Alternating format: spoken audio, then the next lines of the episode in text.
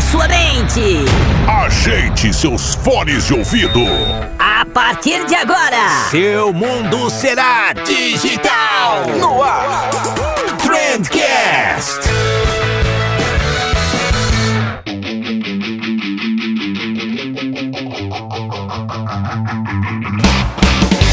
Salve, excelentíssimo ouvinte, seja muito bem-vindo ao melhor podcast sobre comunicação e negócios que você já escutou na sua vida. Eu sou o Vinícius Gambetta, esse daqui é o Trendcast da agência de bolso e hoje a gente vai falar sobre economia, que é um assunto que eu já queria falar faz um tempão aqui para vocês, mas acontece que pensa no assunto que eu sou leigo, cara. eu não entendo nada de economia e aí eu resolvi, óbvio, trazer alguém que entende, então eu falei com o Pepa Silveira. O Pepa é economista-chefe da Nova Futura Investimentos. O Pepa tá de vez em quando lá no Nerdcast também. Ele manja demais do assunto, fala de uma maneira bem didática sobre isso, que eu acho que é importante, porque é um assunto meio boring, né? Então, ele veio aqui trocar uma ideia comigo sobre essas tretas do mercado aí. Eu acho que vocês vão curtir bastante. Como que essa entidade economia afeta a vida aqui da gente, do freelancer, do dono de agência, do pequeno negócio, o que, que a gente pode esperar do futuro, onde vai chegar esse dólar. Papo sério, mas super importante, eu acho que vocês vão gostar. E antes de ir para essa conversa, eu quero te dar uma dica, que é o material Os 4 R's da Gestão de Crise, de quem? De quem? De quem? M-Labs. Sério, gente, puta material da hora. Eu gosto demais desses e-books que a M-Labs faz, porque eles são muito fáceis de entender e eles têm uma leitura muito leve.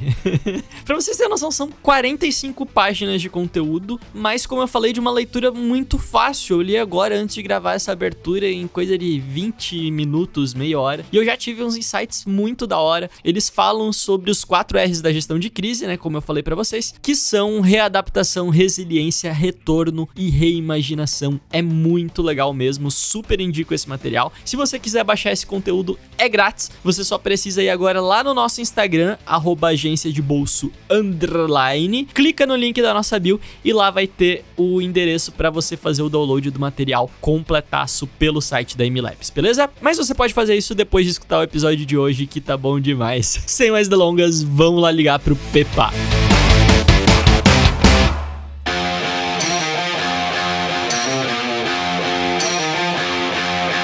Pepa Silveira, seja muito bem-vindo ao Trendcast, cara. Pode ficar à vontade, abrir a porta da geladeira, tirar os sapatos, a casa é tua, Pepa. Bom dia a todos, obrigado pelo convite. Vamos ver se a gente consegue destrinchar algumas questões ou ajudar a complicar outras. Né? Vamos ver o que, que a gente consegue.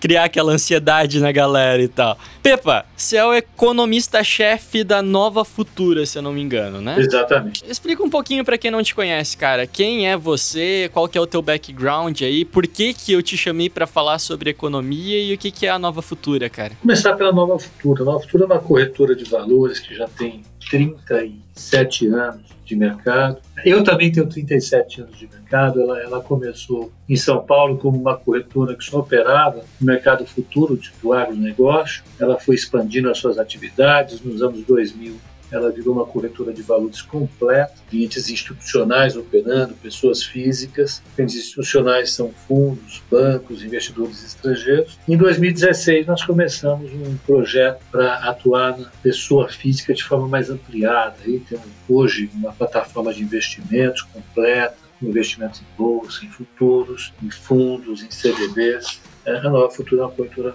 completa. Bom, eu, eu sou economista de, de, de, formação, eu comecei no mercado financeiro em 83, trabalhei em diversas corretoras e bancos. A minha formação como economista eu fiz na FEA USP, o meu mestrado na GV e estou fazendo doutorado na GV também, é, na Escola de Economia de São Paulo. Então, esse é o meu background, eu já, já trabalhei é, é, é várias áreas de corretoras e bancos, fui de tesouraria, fui gestor de fundo, e economista né, na área de pesquisa e análise de investimentos. Maravilha, cara, maravilha, tem bastante experiência aí. E eu já queria começar te perguntando já, você falou que tem aí 37 anos de experiência, é, e agora a gente está falando muito sobre a crise da economia, o problema tá todo mundo alucinado com a economia. Nesses 37 anos aí que, que você tá no mercado, cara, é, o, o quanto, como que a gente consegue posicionar essa crise atual, assim? Você já viu coisa pior? É, a gente pode ficar desesperado mesmo? Mesmo, o negócio é feio. Como é que você enxerga esse momento que a gente está vivendo, cara? Economicamente falando. Eu vou falar um lugar comum que normalmente nós nos irritamos cada vez que. Né? Não tem uma crise parecida com a outra. Você vai no médico e vai dizer, olha, nenhuma doença é igual a outra, tem esse, esse blá, mas é, de fato, é, é, essa, essa crise, pelo menos, ela nos permite comparar alguns aspectos de uma crise com outros aspectos de outra crise. Se a gente for fazendo recortando pedaços de crises e colando outros pedaços, talvez a gente consiga encontrar alguma semelhança. É, de semelhanças, a gente pode, pode ver, é, nós somos um país emergente, um país que, que, que veio de uma tradição de muitas crises externas, e nessas crises externas a gente teve é, uma mistura de inflação com recessão, uma redução dos investimentos que talvez é, dê para comparar alguma coisa com o momento atual. Essa é uma crise que começou lá fora, ela tem, já teria impactos muito fortes sobre a economia brasileira, portanto, essa discussão é, atual sobre fechar a economia ou não fechar é, é, não é muito produtiva, porque nós já teríamos uma grande crise nesse momento aqui no Brasil só por conta da crise externa. É algo, algo mais poderoso que a crise de 2008, 2009. Né? Nós sofremos bastante com aquela crise, mas nós já teríamos algo parecido, porque o mundo está vivendo uma crise. Então, a crise é inevitável, então, né? diante do cenário que a gente está. Seria inevitável. Não bastasse isso, é, é, a crise também veio para dentro do Brasil. Né? O vírus veio para cá, ele produziu uma epidemia de proporções bastante consideráveis, é a maior crise epidemiológica que a gente teve depois é, é, do século passado, início do século passado, com a gripe espanhola, e já morreu bastante gente, e, e ela impõe é, ação e políticas específicas para ela e para a economia. Então, esse é o desenho que a gente faz. É uma crise bastante diferente que exige muito esforço das pessoas, muito esforço das empresas e muito esforço do governo. E cara, quando a gente fala sobre ações, bolsa de valores, juros, câmbio, circuit breaker e, e, a economia caindo e tal, essas coisas elas parecem um pouco distantes da realidade aí pro brasileiro médio, né? Pensando que o nosso ouvinte aí é essencialmente um microempreendedor, o um profissional freelancer, e talvez ele esteja pensando, ah, eu não invisto na bolsa, então isso não é um problema meu, né? É, o quanto que essa bagunça toda que tá rolando na economia mundial, ela afeta essa pessoa mesmo que eu não invista em ações, por exemplo, quanto que isso afeta no meu dia a dia? Eu acho que a bolsa de valores ela tem um papel nos negócios como o clima tem para a gente, ou a saúde tem para a gente. Quando a saúde está boa, ela é imperceptível. O fato de estar bem de saúde não significa nada para a gente, absolutamente nada, é zero na escala dos problemas que a gente tem. Né? Porque estar com saúde é o que a gente quer, é o que a gente já tem e não muda nada na nossa vida. O problema é quando falta saúde. A bolsa pode ser encarada dessa maneira, eu acho. Quando a bolsa está ótima, está maravilhosa, está tudo acontecendo bem, é, talvez o, empresário que não vive de bolsa, que não tem ações em bolsa, não sente é, é, é nada muito uh, uh, imediato nos seus negócios. Mas quando a bolsa colapsa, o fato da bolsa colapsar já pode estar sinalizando algum evento que afeta a todos nós. É porque a bolsa não colapsa sozinha ou do nada. Alguma coisa produz o colapso da bolsa. Nesse caso, em particular, o que está fazendo a bolsa cair fortemente é a existência de um, um quadro recessivo muito forte, muito grave, que afeta de maneira decisiva os negócios das empresas que têm cotações em bolsa e com certeza afeta qualquer negócio né? independentemente do setor ou do tipo de negócio, os negócios estão sendo afetados. E com certeza, olhar para a Bolsa nesse momento seria uma recomendação interessante, porque ela está sinalizando para onde está indo o clima de negócios do Brasil, a economia do Brasil como um todo, e sinalizando uma piora ou melhora das perspectivas para qualquer negócio. E eu queria justamente falar sobre isso, né? Muito se ouve falar sobre uma possível recessão da economia aí. É, e eu tô completamente leigo, tô até fazendo o cursinho lá da, da Futura Academy, mas ainda não cheguei nessa parte, pelo menos. Eu não sei direito o que, que isso significa, cara. O que, que é uma recessão, qual a possibilidade disso acontecer e por que, que isso seria um problema, cara? Olha, uma recessão, é, é, tecnicamente falando, ela é ela é declarada correndo quando dois PIBs trimestrais caem. Um PIB cai atrás do outro. Então, é, é, espera-se que o PIB do primeiro trimestre no Brasil tenha caído. Espera-se, porque não saíram os dados do, do, primeiro trimestre ainda, mas os indicadores antecedentes que nós temos, é, é que antecipam de forma bastante adequada o PIB que vai ser divulgado daqui a algumas semanas pelo IBGE, já apontam uma queda do PIB. E é muito provável que o PIB atual, que portanto pega abril, maio e junho, também tenha uma queda muito forte. Então, se você tem o primeiro PIB caindo, o segundo PIB caindo, nós entramos numa recessão. Como é que isso afeta a gente? Isso afeta porque em uma recessão a taxa de desemprego sobe, as famílias têm uma, uma, uma, queda na renda muito importante. Caindo a renda das famílias, é, elas consomem menos. Então, como a maior parte das empresas brasileiras vive do consumo, né, vendem para as famílias algum tipo de bem ou serviço, quando as famílias estão reduzindo a demanda por bens e serviços, significa que o seu negócio está sendo afetado direta ou indiretamente por essa recessão. Uhum. Mas isso não é exclusividade do Brasil, assim. Vários países no mundo estão passando por um problema parecido, né? Ah, não tenha dúvida nenhuma. O mundo todo está vivendo esse processo de maneira bastante intensa. O PIB americano é, deve cair, o PIB da Europa, da zona do euro vai cair, o PIB do Japão vai cair, com certeza boa parte dos países latino-americanos vão enfrentar esse problema também. É dado que a, a, a epidemia afetou a todos os países, portanto ela é uma pandemia, ela afeta o mundo, a, a, o mundo também adotou as mesmas estratégias de contenção da epidemia, né? Colocando todo mundo, a maior parte das pessoas em casa, isso é que produziu a recessão global. Todos os países do mundo estão enfrentando recessão nesse momento.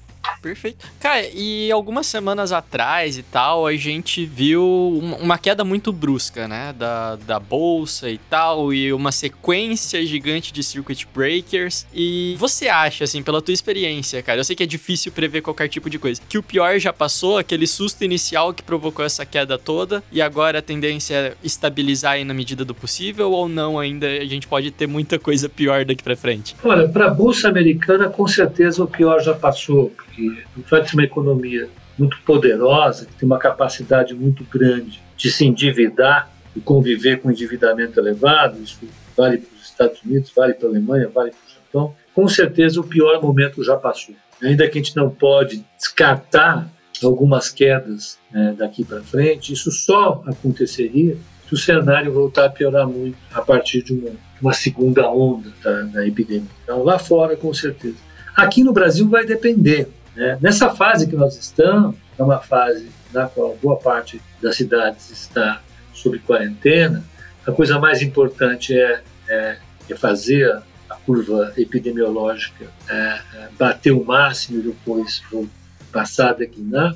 Então, uh, o mercado ainda não tem condições de estabelecer uh, muitas avaliações. Agora, na segunda fase, é quando a economia vai começar a abrir, nós vamos depender muito, mas muito mesmo, de políticas de uh, reforma para poder estabilizar a dívida brasileira. O mercado ele, ele, ele depende demais da capacidade dos governos sinalizarem que vão pagar a sua dívida. Como o governo deve bastante para os mercados, se os governos passam a sinalizar dificuldades no pagamento das suas dívidas, o mercado passa a cair. Então, a partir do segundo semestre, com certeza, o Brasil vai precisar começar a voltar à normalidade, com as cidades voltando, saindo da quarentena, com a quantidade de pessoas contaminadas e falecendo declinando gradativamente. O governo vai precisar sinalizar políticas de reforma. E para isso, a gente vai precisar ter um quadro político mais estável do que nós temos hoje. E isso não depende de mim, não depende de você, não depende da maior parte dos brasileiros, depende do governo. Então, no segundo semestre, o mercado vai olhar atentamente a capacidade que o governo terá ou não terá de coordenar ações políticas para estabilizar a dívida pública e fazer reforma. Posto isso, os sinais que nós temos hoje são de muita confusão no plano político ainda. Né? Se o governo mantiver a trajetória atual de muitos conflitos internos, muitos conflitos com o Congresso, o mercado pode enxergar a situação política como um obstáculo muito sério para a melhora do quadro fiscal brasileiro. Se isso acontecer, então nós podemos responder a sua pergunta. Sim, existe uma possibilidade no segundo semestre do quadro, o quadro político pior, das bolsas voltarem a cair e gerar a, a bolsa brasileira voltar a cair e gerar uh, uh, cenários mais pessimistas para os investidores. Então a resposta é para o exterior a chance uh, de, novas, de novos mínimos é baixa, mas no Brasil ela não pode ser descartada por conta da crise política. Vamos ver se eu entendi então. Então, se as coisas não melhorarem, continuar uma confusão e tal, os investidores vão meio que fugir do Brasil e isso faria o dólar aumentar mais ainda? Com certeza. Eita, então, então a gente não tá no pico ainda, isso é um problema, né? Do dólar a gente não tá no pico e da bolsa a gente pode não estar tá no fundo, mas vai depender do cenário político, uma coisa que eu não consigo controlar, nem você. Uhum. E eu queria até te perguntar isso, cara. Uma dúvida que eu tenho também, uma dúvida super de leigo, né? É, se os Estados Unidos também tá sofrendo, eles também estão com uma crise financeira, econômica, de saúde pública, etc. Por que, que o dólar continua aumentando, cara? Na verdade, é, o governo americano ele, ele é um governo da maior economia do planeta. É, e da economia mais poderosa, tanto econômica, tecnológica, como militarmente falando. Os Estados Unidos têm uma capacidade muito grande de sustentar a sua, uh, o seu poder é, e isso garante ao dólar o papel de moeda-chave, né? lidera a economia global. Não existe outra moeda que consiga cumprir esse papel dos Estados Unidos hoje. Nem a moeda europeia, porque o euro é uma moeda que fica confrontada o tempo todo uma série de desafios locais, econômicos e políticos. Você vê, saiu da União Europeia agora uh, o Reino Unido, toda essa crise pode gerar problemas uh, estratégicos uh, para a zona do euro. A China ela não tem condições de oferecer ao mundo uma moeda que possa ser usada em larga escala. Basicamente, porque ela não fornece moeda para o mundo, ao contrário, ela toma moeda ela não, ela não fornece moedas, ela acumula moedas. Para isso, ela precisaria produzir um grande déficit comercial, que ela não tem. Ela tem, na verdade, um enorme superávit comercial. E mais que isso, ela não tem condições de liderar politicamente o mundo. Ela não tem a mesma influência política a, a que os Estados Unidos têm. Mais que isso, depois dessa crise, depois que ficou evidenciado as cadeias globais de suprimentos elas são altamente dependentes da China e que isso pode gerar problemas, passou a existir um enorme receio de que o processo de globalização sofra retrocesso. Ninguém vai querer depender tanto da China, para alguns aspectos pelo menos, como dependem hoje. Depender de respiradores, de EPIs, matérias-primas é, estratégicas, como é, que são importantes para a fabricação de medicamentos, é, respiradores e tudo isso que nós vimos agora é, é, com o, o Covid-19. Então, a percepção que existe no mundo, claramente, é de que o papel de liderança dos Estados Unidos não diminuiu por conta do déficit público. Ao contrário, o papel de liderança aumentou. O déficit público americano não é um problema, ele vai ser pago com uma dívida que vai ser emitida e uma dívida que rende juros muito baixos. Para você ter uma ideia, o título da dívida americana de 10 anos, ele remunera 0,60 ao ano. Então, você emitir alguns trilhões de dólares nesse momento não vai pesar tanto no bolso do contribuinte americano. Existem títulos é, é, que pagam inflação mais juros que estão com remuneração negativa. Então, a dívida americana não é um problema tão sério para os americanos. Poderá ser nos brasileiros. É, e como que é esse cenário, cara? Você falou aí que os Estados Unidos poderia emitir alguns trilhões aí. Isso é um cenário viável no Brasil também? O Brasil pode simplesmente emitir moeda para ajudar a tampar algum buraco que foi criado por conta da pandemia? É, o Brasil vai emitir dívida para pagar as contas da pandemia, que não vão ser pequenas. O Brasil ele está comprometendo algo como 5% do PIB de é, gastos que o governo vai ter com a política de, de, incentivo da economia. Além disso, a dívida vai crescer também por conta da queda da arrecadação. É, Trabalha-se com um, um, número de relação dívida-PIB, né, ou se você pegar a proporção é, da dívida, o tamanho da dívida em relação ao tamanho do, do PIB brasileiro, ela vai subir de algo como 80% hoje para 90% a 95% ao final da crise. Isso não será um problema se o Brasil conseguir sinalizar para o mundo que a política de estabilização da dívida é crível, as pessoas podem crer nela. E é isso que eu falei no começo da primeira pergunta. Isso vai depender da capacidade do governo brasileiro de fazer reforma. E ele vai precisar fazer reformas, ele vai, ele vai fazer reformas se ele conseguir convencer o mundo político de que as reformas são necessárias. Ele vai precisar convencer o Congresso. Isso vai depender da crise política.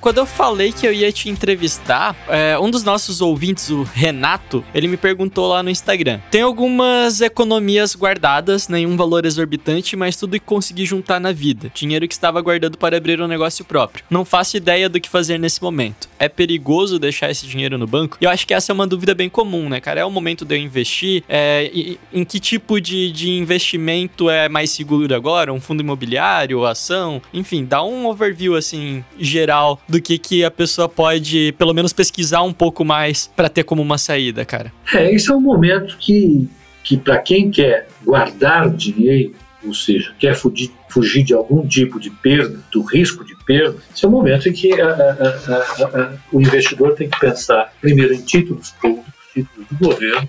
É, aí você tem vários títulos, eu indicaria as LFTs, são títulos indexados à Selic. Ah, mas a Selic está muito baixa. Veja, nós estamos falando em, em, proteger dinheiro, não é? Se tiver uma rentabilidade positiva, já é alguma coisa. Então, Selic, exatamente. O importante é não perder agora, né? Não está nem pensando em ganhar. Eu indicaria NTNs B, né, de dólar, são indexadas ao IPCA. Nossa, mas a inflação está muito baixa, está até negativo. Perfeito, nós estamos falando em proteger o seu dinheiro. Então, NTNSP. E pensaria em CDBs, o CDBs tem a vantagem de contar com o Fundo Garantidor de Crédito, o FGC, então, sempre atentar para o seu limite do FGC. Os CDBs são também, nesse momento, uma excelente opção para quem quer guardar o dinheiro. A, a, poupança, ela se torna muito perigosa? Corre o risco aí do, do confisco da poupança ou alguma coisa assim que a gente já viu no passado, cara? Não, de jeito nenhum. Legal. É, bom, pelo menos dá uma tranquilidade. Não, olha, veja, os estragos foram tão, tão grandes, tão grandes, tão grandes,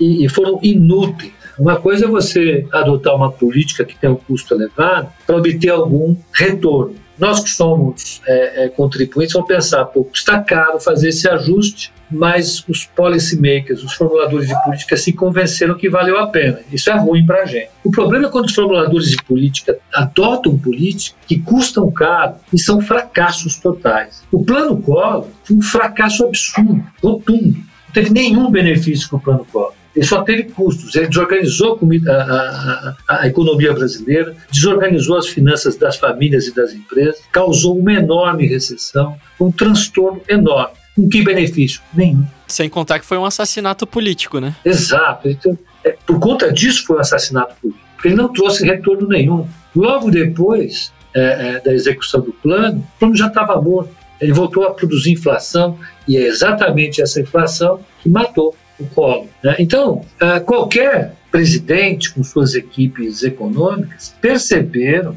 que fazer um sequestro desse é um suicídio político. Além de ser um genocídio contra os seus contribuintes, contra o cidadão brasileiro, é, ele é um suicídio político, porque depois disso não resta quase nada. Então, afasto completamente essa possibilidade. Bom, bom, pelo menos dá um pouquinho de tranquilidade pra gente. E Pepa, pra gente ir finalizando aqui, cara, queria que você desse aí talvez é, uma notícia boa pra gente.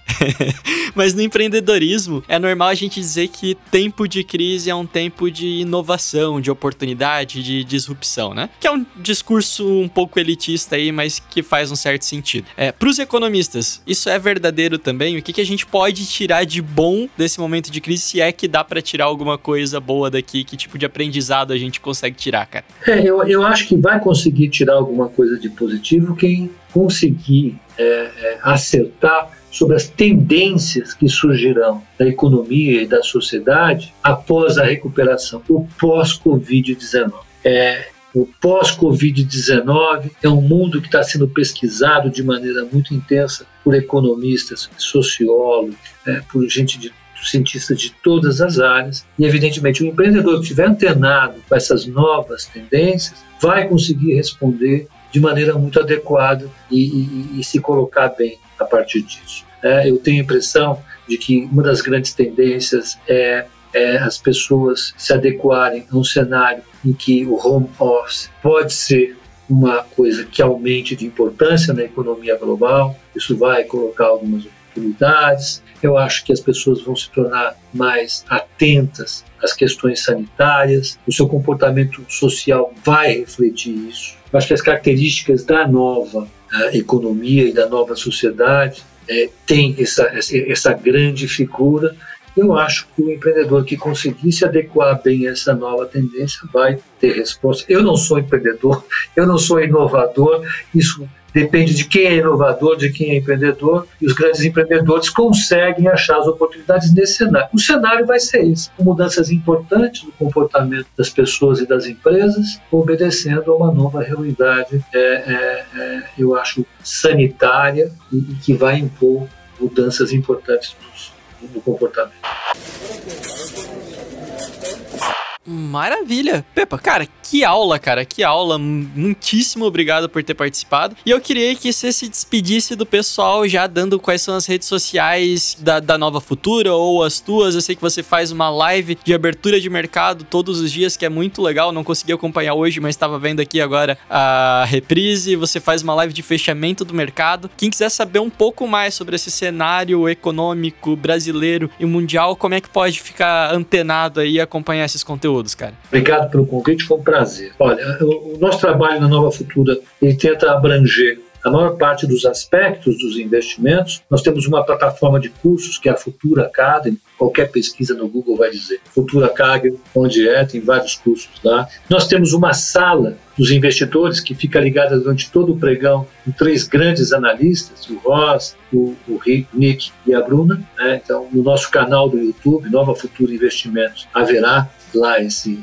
essa sala. Eu faço dois calls, um call de abertura e um call de fechamento no YouTube. Faço um call de abertura e fechamento uh, uh, no Instagram, que é o mesmo, e ele também é replicado no Spotify como podcast, na parte principal, onde eu abordo quais as tendências para o dia e para a semana é, é, do mercado e da economia do Brasil. Maravilha, cara. Brigadão mais uma vez por ter participado aí. E a gente talvez te chame em eventos futuros para falar sobre coisas melhores.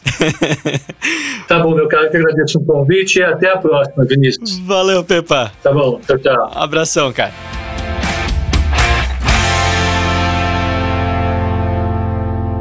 Trendcast, um oferecimento M-Labs Toda a gestão das suas redes sociais em um só lugar. Trendcast, uma produção da agência de bolso, edição BZT.